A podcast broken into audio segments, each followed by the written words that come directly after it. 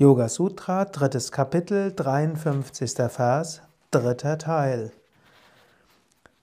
Durch Samyama, liebevolle Achtsamkeit auf einen Augenblick und seine Folge, erreicht man aus Unterscheidungskraft geborenes Wissen.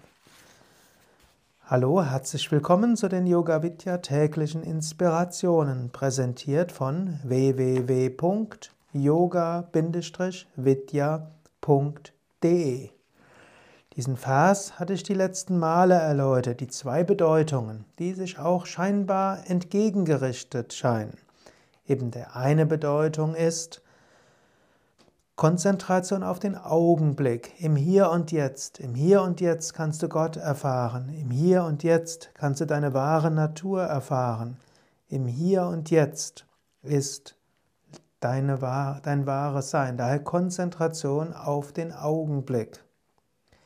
Eine zweite wichtige Interpretation, Konzentration auf die Folge des Augenblickes.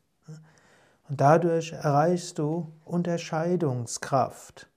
Wenn du also zum einen merkst, auch von außen, was kommt außen auf dich zu, was wird die Folge davon sein, wenn das und das passiert, was könnte als nächstes passieren, ist dem Leben in der Gegenwart etwas entgegengesetzt, aber auch nur etwas.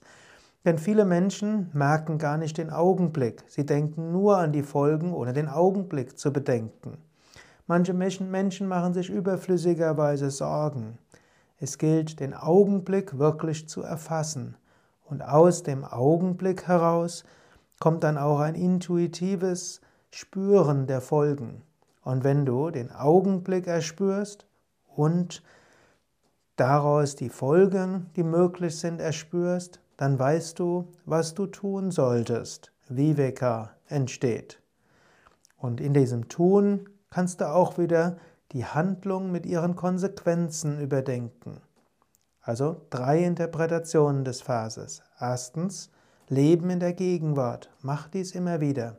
Zweitens, Gegenwart erspüren und daraus die möglichen Folgen spüren. Drittens, aus diesem Spüren heraus und den möglichen Folgen schaffe, entscheide dich und bedenke die Folgen deiner nächsten Handlung.